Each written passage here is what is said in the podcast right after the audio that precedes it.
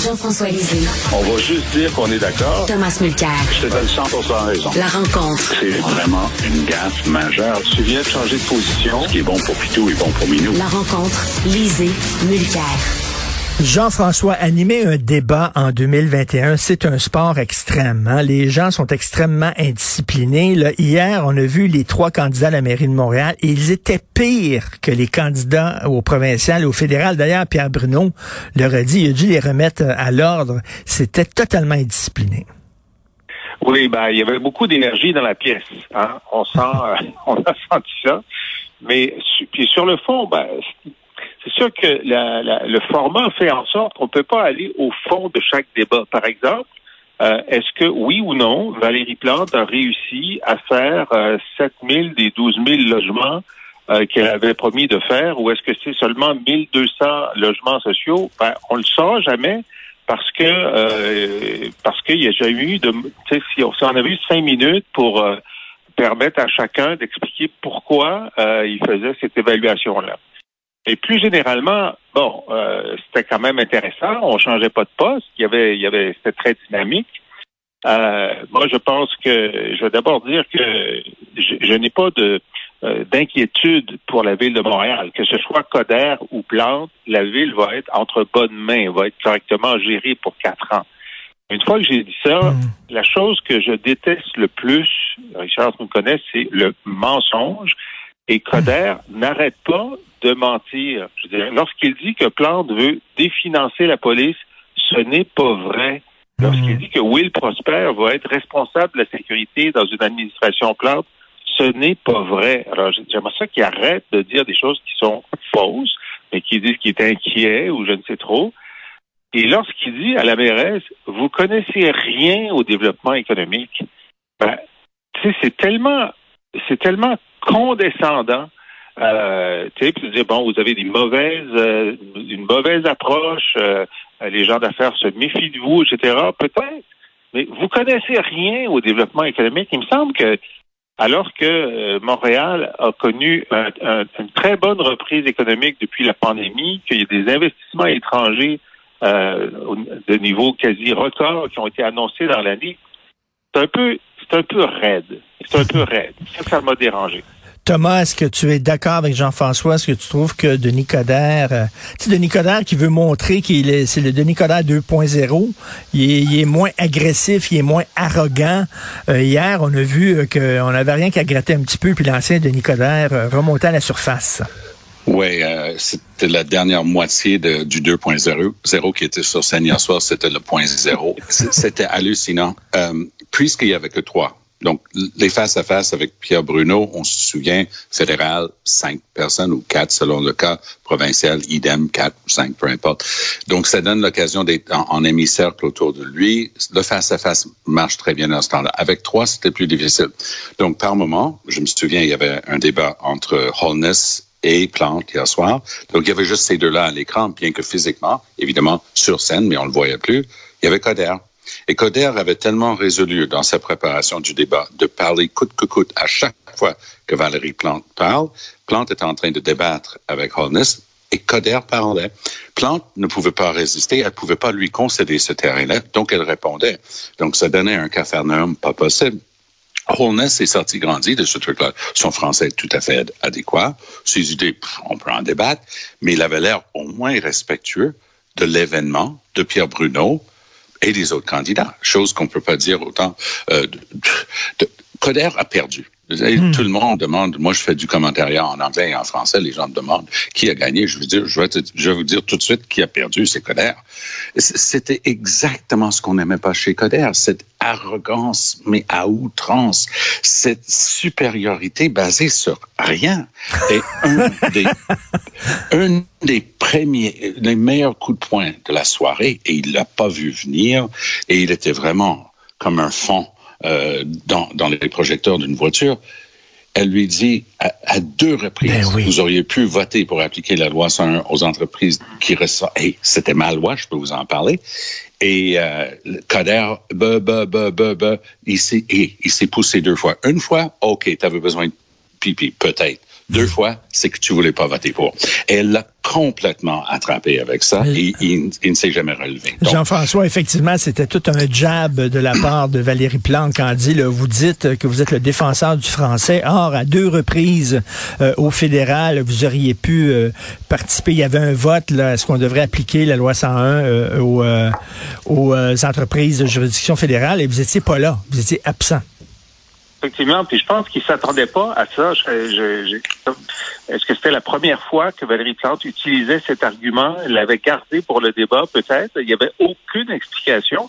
Puis c'était habile de Plante parce qu'elle est sur la défensive sur la question du français, davantage ouais, ben parce qu'elle avait fait ce discours euh, en anglais. Il y avait le drapeau du Québec qui n'était pas présent. Bon, alors pour quelqu'un qui était sur la défensive, de réussir à mettre son adversaire en difficulté, c'était intéressant sur Holness, Tom a tout à fait raison? Je veux dire, le fait que Holness ait réussi à se faire inviter et soit présenté comme un des trois euh, candidats à égalité de temps avec les deux autres, juste ça, hmm. c'est une victoire pour lui.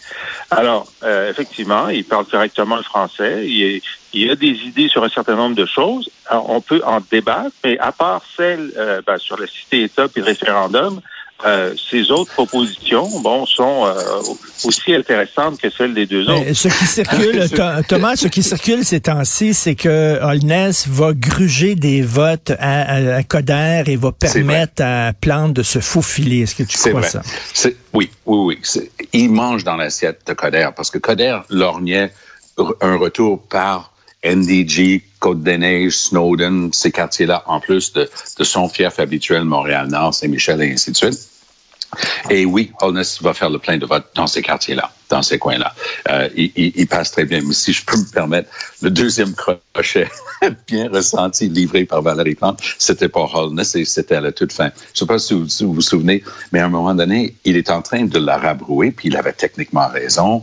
Euh, elle disait qu'il fallait retourner le Parlement, on pouvait pas faire telle affaire avec, euh, juste à l'Hôtel de Ville de Montréal par euh, une résolution et un, un, un, règlement municipal. Il a dit non, non, vous avez complètement tort, puis ça se voit que vous n'avez pas un diplômé en, droit comme moi. Elle, un, une erreur monumentale de, de, bêtises de débat parce que 99% des gens qui écoutent sont pas avocats non plus. Donc, tu viens d'insulter un, un, public disant t'es pas capable de comprendre si t'es pas avocat. Mais pire que ça, elle le regarde, elle dit, mais au moins, moi, je me promène pas en disant que je suis avocat alors que je ne suis qu'étudiant en droit. Oh. Parce que lui, il n'est pas avocat, d'après ce que j'ai compris, il n'a pas encore son barreau. Donc, tu sais, elle, elle, je sais pas si elle est feisty, comme on dit en anglais. Tu sais, ça sort patang. Tu sais, elle n'allait pas laisser sa place. Puis je pense que le public aime ça aussi. Oui, on, on la voyait tout le temps comme euh, tout le temps en train de sourire. Gilles Proulx l'appelle la ricaneuse et tout ça. Mais ben, elle a ricané trop hier soir. En fait, oui, c'était souvent un rire inapproprié. Je m'excuse, c'est une référence historique qui va peut-être rien dire pour beaucoup de monde, mais elle me rappelle la fois que Trudeau a fait un débat contre Joe Clark, puis d'une manière inappropriée, à tout bout de champ, à chaque fois qu'il était un peu coincé, il se mettait à rire. Hier soir, son rire inapproprié, moi, je comprenais pas comment ça avait lieu. Et Denis Coderre, c'est ça, il lui avait dit, Denis Coderre, d'ailleurs, à chaque fois que vous êtes nerveuse, euh, vous savez pas quoi dire, vous riez, là. Ouais, euh, bref, avait raison. mais on a vu quand même la Valérie Plante combative, là, oh, hier. Oui, elle pouvait pas céder un terrain. Écoute, cette préparation de débat, que Coder a subi, c'est le même monde, c'est les libéraux la vieille gang qui a préparé euh, Coder, qui sont autour de lui. Et c'est la même préparation que Trudeau a eue à deux reprises, comme moi je l'ai vu en 2015 avec moi et Harper, et je l'ai vu. Ils, lui ont dit, garde Trudeau, personne ne va te couper, t'es juste un Trudeau, il t'aime. Coupe les autres. Parle, parle de ceux autres. À chaque fois que Mulcair ou Harper ouvre la bouche, tu parles. Personne ne va te couper. Il avait entièrement raison. il avait l'habitude d'être gâté. donc, le comportement dans les débats. Les, gens le laissaient aller. Et c'était très, très intéressant pour lui. Ça, ça a scoré. Coder s'est fait entraîner, avec, former avec ça hier soir. Donc, toute sa préparation, c'était tu coupes, tu coupes, tu coupes, tu coupes, mais trop, c'est comme pas assez. Et, ne pas laisser les autres dire un mot, il, a perdu énormément. Jean-François, on va déménager maintenant, on va s'en aller sur la politique provinciale. Tu veux euh, nous parler euh, du euh, pari de François Legault sur les garderies? Oui, c'est quand même assez extraordinaire euh, l'annonce qu'il a faite hier, donc débloquer un budget considérable, donc il a ajouté 1,8 milliard euh, en trois ans à ce qui était déjà prévu. Et encore là, c'est un peu comme son discours d'ouverture. Il nous dit à un an des élections qu'il va faire des choses qu'il n'a pas fait pendant les trois premières années. Hein? Bon, d'abord, euh, son calcul, c'est de dire bon, euh, si je ne fais rien, je vais me, je vais, je vais prêter flanc à des accusations d'incompétence de la part de l'opposition, puisque je les ai pas livrés mes 37 000 places. Mais là, je vais dire que je vais les livrer d'ici la moitié de mon deuxième mandat. Puis euh, je vais je vais expliquer comment je vais réussir à réduire de trois ans à deux ans la vitesse d'implantation. Et, et, là, il ajoute, là, il se met en terrain plus euh, plus compliqué. Il dit ben euh, j'espère que mon objectif, c'est que l'essentiel des places soit en projet ou en chantier d'ici l'élection. OK. Alors là, les, les, les chefs de l'opposition ont pris des notes parce que c'est impossible. C'est impossible que 37 000 places soient en chantier ou même que la moitié soit en chantier d'ici l'élection. Et donc, il s'est mis, il s'est mis en difficulté. Alors, donc, moi, je suis très content que, qu'il vote une nouvelle loi qui se donne le droit, par exemple, de construire lui-même des garderies là où il n'y a pas de, porteurs de projet. Bon, mais c'est très bien. J'ai rien à dire contre les mesures, sauf que j'aurais aimé les voir dans la première année du mandat, puis qu'on ait déjà des résultats maintenant. Mais il se met à risque. Encore une fois, il se met à risque de se faire dire, ben là, tu nous as promis ça il y a juste un an, là. On a, la cassette est encore chaude, là, de ce que tu nous as promis, euh, puis tu n'es pas capable de livrer la marchandise. Alors, je trouve qu'il fait, il prend des risques en ce moment oui, moi je suis d'accord avec Jean-François là-dessus, mais en chantier, ça veut bien dire ce que l'interlocuteur veut, que ça dise. C'est-à-dire, en chantier, ça veut dire que les papiers sont déjà prêts, on a déjà identifié un site. Il va être capable de s'en sortir de ce bout-là, je crois. Mais sur le plan purement politique, je crois que c'est un coup fumant de la part de la gauche. Je trouve ça brillant parce que ce qu'il est en train de faire, il fait all-in avec une pile euh, de, de jetons de poker qu'il qu'il pense que Trudeau doit lui donner. Trudeau, n'oublions pas, a promis 6 milliards au, Québec pour compenser pour le fait qu'on a déjà en place notre système de garderie, parce qu'il va donner de l'argent aux autres provinces pour faire la même chose. Très bien. Mais le chèque de 6 milliards, est-ce que je peux juste vous dire que Trudeau n'a pas hâte de le donner? Donc, c'est une sorte de forcing que notre ami Legault est en train de faire et c'est politiquement brillant parce qu'il est en train de dire, regardez les Québécois Québécoises, moi, j'ai tout cet argent-là à mettre sur les garderies, puis je le fais. Puis Trudeau a intérêt, intérêt maintenant à donner l'argent. Parce que contrairement, par exemple, à Charest, qui avait réussi à convaincre Harper, vu notre situation économique, de donner des milliards au Québec, puis il a tourné ça en réduction d'impôts. Puis Harper, à ma connaissance, n'a jamais plus traité avec, euh, avec mm. Charest après ça. Ben, cette fois-ci, le gars est brillant parce qu'il est en train de dire non, non, l'argent en question, c'est pour finir notre système de garderie. Merci, M. Trudeau. Alors, Trudeau va avoir beaucoup de mal à ne pas faire le chèque. Rapidement, Jean-François, qu'est-ce que tu penses de la lettre euh, signée conjointement par le ministre de l'Éducation nationale français et euh, Jean-François Roberge?